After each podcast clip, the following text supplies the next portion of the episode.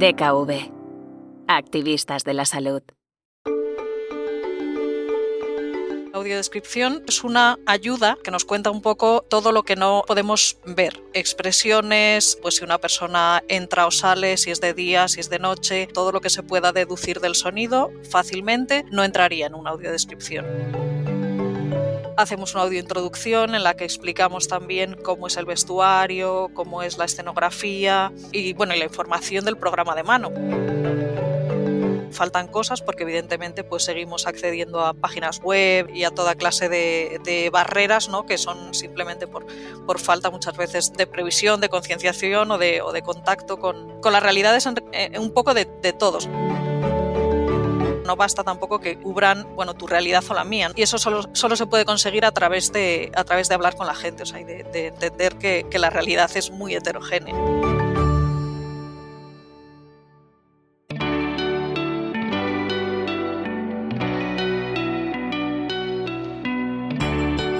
Voces activistas. Historias para inspirar y emocionar.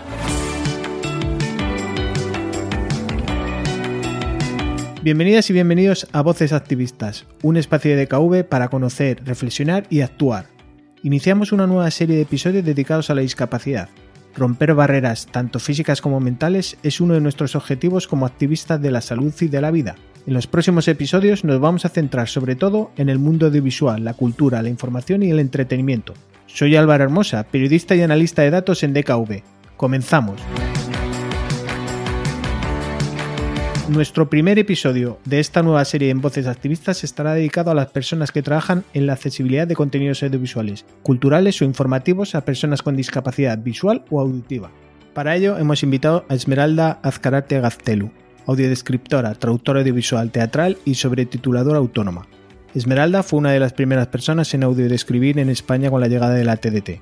Sus adaptaciones pueden encontrarse en cines y en diferentes plataformas y canales de televisión. Bienvenida, Esmeralda. Hola Álvaro, encantada de saludarte.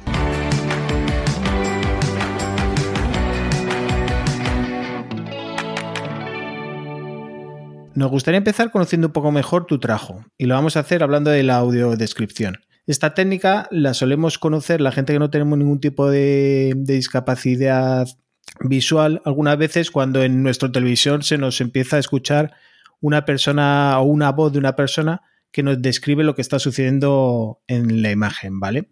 Cuéntanos qué es la audiodescripción y cómo tiene que realizarse para que realmente sea útil para las personas con alguna carencia visual. Bueno, pues la audiodescripción sobre todo es una ayuda para, bueno, pues que nos cuenta un poco eh, todo lo que, no, lo que no podemos ver. O sea, que sobre todo son expresiones, eh, por ejemplo, pues si una persona entra o sale, si es de día, si es de noche. O sea, ese tipo de detalles que no podemos inferir del sonido. Eso es muy importante. Todo lo que se pueda deducir del sonido fácilmente no entraría en una audiodescripción. Entonces, eso, bueno, pues es otra de las, de las cosas que distingue, ¿no? Una audiodescripción buena o mala. Y bueno, yo siempre digo que eh, una buena audiodescripción es también saber cuándo no hay que hacerla. Entonces, pues tenemos que, intentar un poco y lograr eso, ¿no? Em, digamos que intentaríamos lograr, em, bueno, pues una integración, por ejemplo, como la de un buen subtítulo, mm, no un buen subtítulo solamente para sordos o para personas con discapacidad auditiva, que se te olvida un poco que está ahí, ¿no? Ese es un poco el, objetivo, que, bueno, pues que se note, pero a la vez quede, quede integrado, quede muy integrado. ¿Y cómo se trabaja en una audiodescripción? Quiere decir, ¿cuál es el proceso desde que os encargan una tarea hasta que finalmente se puede escuchar en un contenido audiovisual? Pues bueno, depende un poco, eh, claro, los procesos y un poco el workflow y demás, depende un poco del, cliente en sí, pero bueno, en el caso de, te voy a poner un escenario así un poco imaginario para que sea un poco más fácil. Em, a veces pues mm, podemos seleccionar también incluso el, el, contenido, o sea, a veces sí que se nos consulta y es un poco una parte más de, digamos, de asesoría también incluso. Entonces esto sería, pues digamos, una fase cero y otras veces pues se nos viene directamente con un título en concreto, entonces eh, recibiríamos, bueno, sin lo que no se puede trabajar nunca es sin un vídeo eh, y a ser posible siempre pues una copia final de, del trabajo en el que se vaya a trabajar. A veces trabajamos sobre preliminares porque estamos hablando de estrenos, de, en fin, y vamos más pegados de lo que nos gustaría, pero en principio el guion se hace, se hace desde, desde eso, desde un vídeo. Mm, yo procuro también siempre informarme, sobre todo previamente, si ya sé lo que me va a tocar, anticiparme un poco, documentarme, eh, ir localizando también en qué, en qué momentos voy a poder intervenir, en qué momentos no, o sea, empaparme un poco de, de todo. A ser posible, pues también siempre tener el guion, porque bueno, las acotaciones pues también son una, una fuente de información eh, muy importante y bueno, y también a veces para, para la toma de decisiones. Y, y, el guion se va trabajando sobre los silencios. O sea, normalmente yo me, me, ocupo de hacer un guion que realmente es desde cero, porque no tengo nada.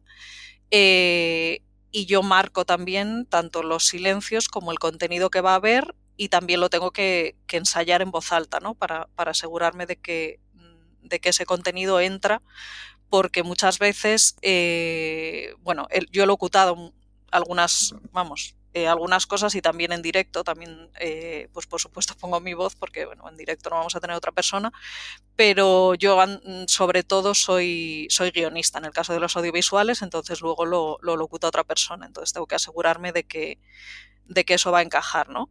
Y, y luego, bueno, pues hay también una revisión. Eh, pues un montaje, por supuesto, pero yo generalmente estoy más en estas, en estas fases previas, aunque luego sí que puedo hacer también eh, revisión de contenido y demás, y si cambia la imagen, etcétera.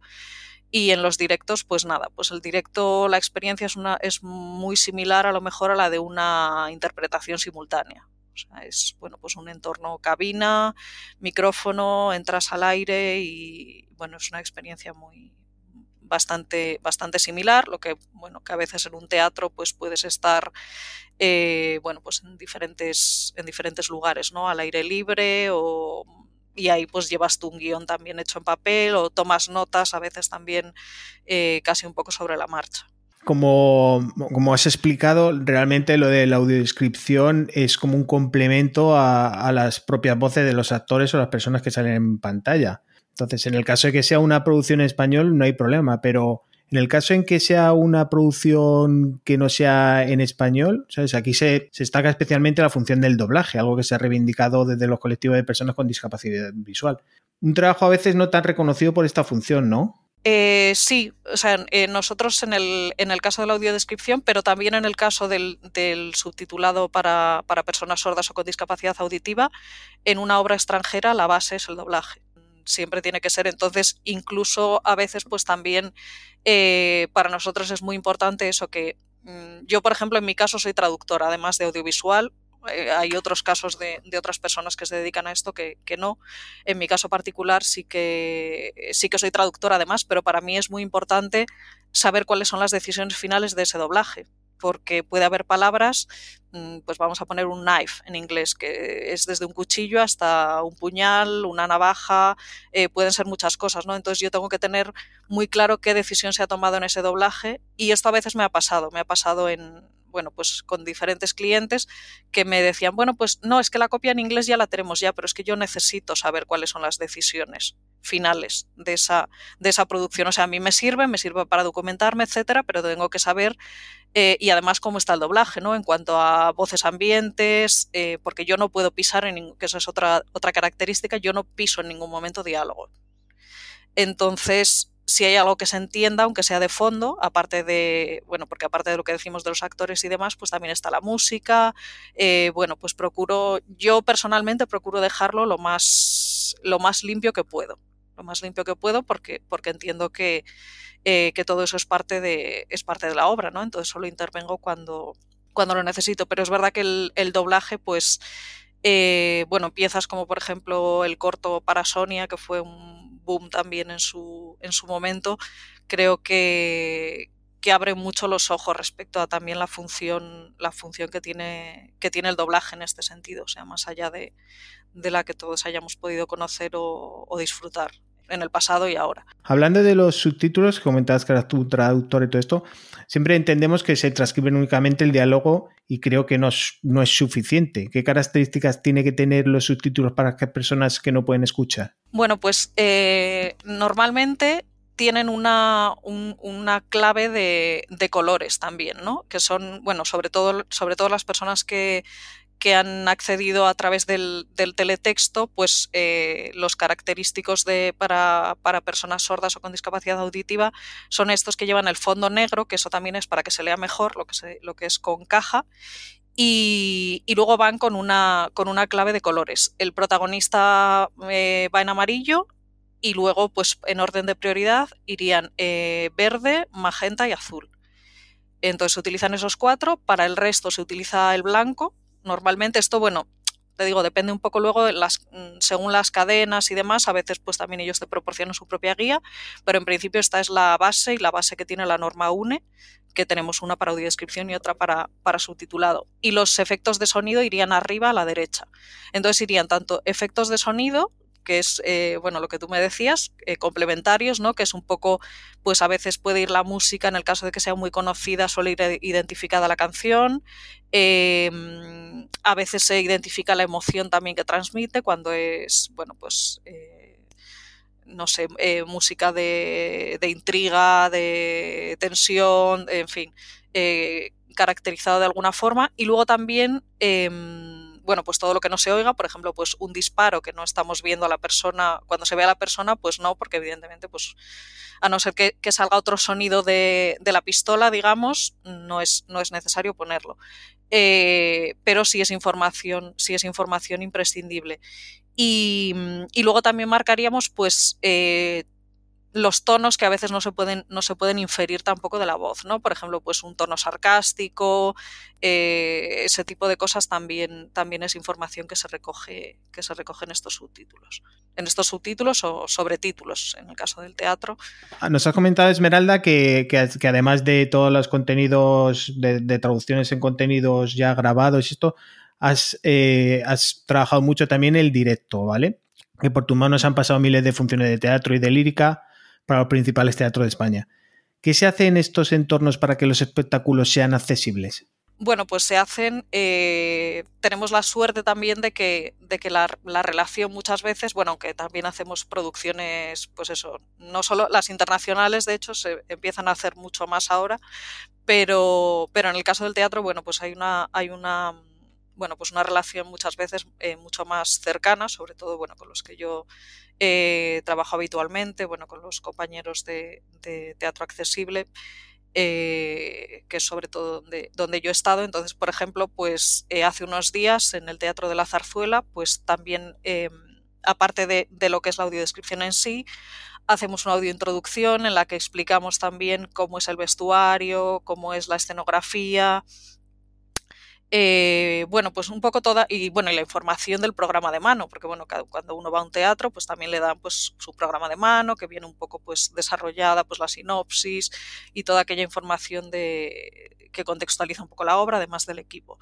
Eh, y luego pues hacemos, pues eso, en este caso, eh, bueno, todavía con el COVID hacemos un, más una, una charla coloquio, una introducción, eh, que en este caso pues eh, ha quedado una cosa pues muy, muy rica y muy interesante, que era para la obra, para la zarzuela Pan y Toros de, de Barbieri, eh, que estaba eh, hasta hace, bueno, hasta el domingo en versión de Juan Echanove. Y bueno, ahí se hizo una puesta en escena que estaba relacionada con las obras de Goya, con los grabados fundamentalmente, una, una escenografía y un vestuario de, de Ana Garay impresionantes. Y, y, entonces, claro, pues eso todo, todo era información que si no hubiésemos podido hacer esa introducción y esa charla previa, pues para una persona con discapacidad visual se hubiese perdido en gran parte, ¿no? Eh, porque no, además no había, digamos, forma de, de poder eh, meter todo ese contenido en directo. Entonces, eh, en este caso, pues, pues sí que fue muy, muy importante. Y luego ahí, en este teatro en concreto, por ponerte un ejemplo así de, de un teatro en el que se esté haciendo bien y se esté haciendo de forma constante, eh, también se hacían, eh, vamos, y se hacen, retomaremos, visitas táctiles. Y la visita táctil, pues en este caso es un paseo por eh, por la escenografía, estar en el escenario, poder también tocar elementos de, de utilería, elementos de, de, vestuario. Entonces, claro, esto es una, una, experiencia que enriquece muchísimo la obra y además hace que, bueno, pues que para, para una persona que, que consume este tipo de servicio también pueda ir mm, mucho más de una forma mucho más relajada, ¿no? Porque ya te puedes centrar ya en otras cosas, ya sabes, tienes tu contexto y tu cuadro hecho un poco en la cabeza, ¿no? Que, que por ejemplo el, el, sábado, pues ya te digo, estuvimos, estuvimos hablándolo y, y bueno, y es una forma también de, eh, de conectar mucho más también con el público y de, y de personalizar mucho más la experiencia, ¿no? Porque viene gente que es muy aficionada, gente que viene por primera vez, eh, pues por supuesto gente con, diferentes grados de, resto visual. Eh, entonces me gusta, me gusta mucho lo de poder personalizarlo y adecuarlo a cada persona, ¿no? Porque al final es una sola adaptación para muchas realidades diferentes. Entiendo que en este caso vais eh, ligados con, con, la tecnología, con los avances tecnológicos, os han ayudado a hacer más accesible este tipo de, de, espectáculos. El tema que me pregunto es si tenéis algún problema con la gente mayor que tiene más dificultad a la hora de entender o de utilizar este tipo de herramientas o, o, no es así? Bueno, en el caso de lo que es para lanzarla, mm, bueno, pues en el contexto de, del teatro en concreto, eh, sí que se utiliza un software propio de, eh, de, la, de, la, empresa. Entonces, bueno, o sea, eso lo hace un técnico, ahí no hay problema. Y luego para mm, la recepción de la audiodescripción eh, se hace a través de unas petacas que en realidad funcionan como una radio. Entonces no suelen plantear mayor dificultad. O sea, incluso, bueno, hay personal de sala también que les enseña bueno, pues eso, encender y apagar, o sea, es muy, es muy, la verdad que es muy sencillo, se les entrega configurado y, y no hay, no suele haber, eh, no suele haber mayor, mayor problema en ese sentido. En el caso de, de los audiovisuales, por ejemplo, pues bueno, ya depende un poco así de, de, la plataforma, pero también en general mmm, puedes dejarlo también configurado y que ya las próximas veces que entras ya salga por defecto. En la televisión igual. O sea que Mm, bueno, a lo mejor en un, en una primera, en un primer intento, sobre todo, sí que puede, sí que puede hacer falta ayuda, pero, pero gracias a Dios ya estamos, se está consiguiendo también que, bueno, que ya los propios ordenadores incluso ya tengan pues las funciones de accesibilidad, los móviles, etcétera, o sea que, que venga todo un poco más por defecto, por lo menos, ¿no? Que eh, faltan, faltan cosas, porque evidentemente pues seguimos accediendo a páginas web y a, bueno, y en fin, eh, y a toda clase de, barreras ¿no? que son simplemente por, por falta muchas veces de, previsión, de concienciación o de, o de contacto con, con, con las realidades eh, un poco de, todos, ¿no? Porque no basta, o sea, no basta tampoco que, cubran, eh, bueno, tu realidad o la mía, ¿no? En realidad hay que eh, y, es, y, eso solo, solo, se puede conseguir a través de, a través de hablar con la gente, o sea, y de, de entender que, que, la realidad es muy heterogénea. En este caso, ¿Trabajáis con colectivos de personas con discapacidad para poder entender qué es lo que realmente necesitan para poder adaptar los contenidos? Entiendo que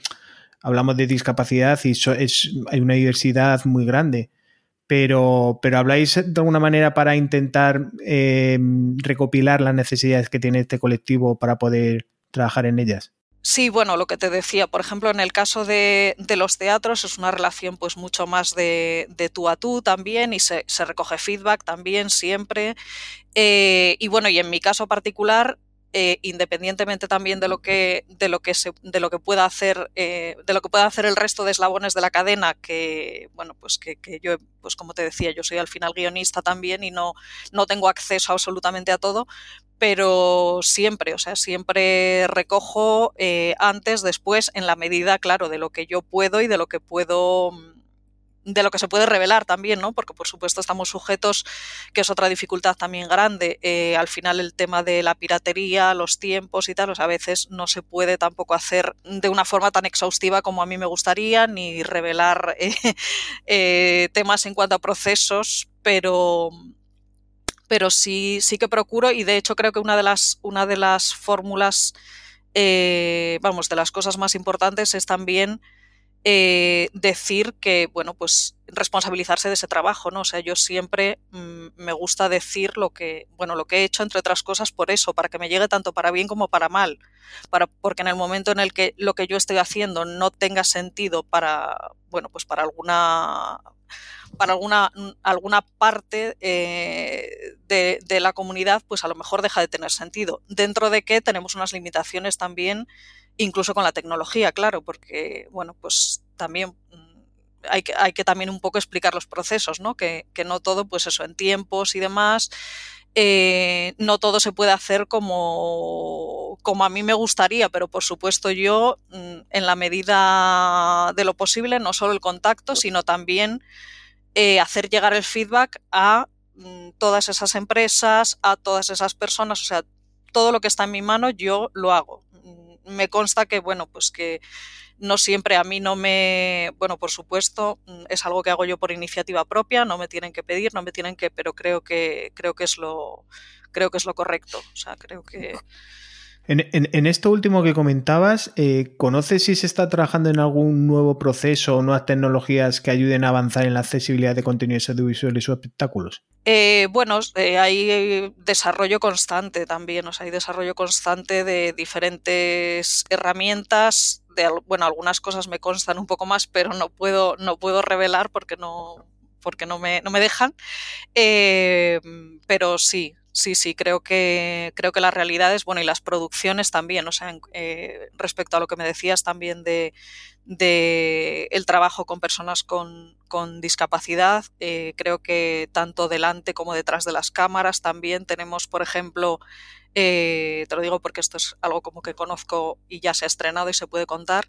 en, en, Apple, en Apple TV se están haciendo proyectos mm, vamos, de inclusión en todos los sentidos. Si tenemos, por ejemplo, una serie familiar que es eh, hacia adelante, eh, que la implicación, o sea, eh, tenemos actores con discapacidad y personas con discapacidad en el equipo, delante y detrás de cámaras. Claro, muchas veces, pues, un poco lo de, de dónde sale también todo esto, bueno, pues es la, la historia de, del atleta paralímpico Josh Sanquist y entiendo que también eh, bueno, pues eh, se, presiona un poco por ahí para que, bueno, pues para que tenga, evidentemente tenga todo sentido, pero que podamos ver pues la historia de un niño eh, que ha estado escolarizado en casa y que de repente pues va a un colegio y cómo se integra todo esto, visibilizándolo con toda la normalidad del mundo, con las eh, bueno, pues las problemáticas y no problemáticas de soy o no soy popular, de, bueno, pues, pues, o sea, la mente, la mente de un niño y que todo eso esté, pues también con un tono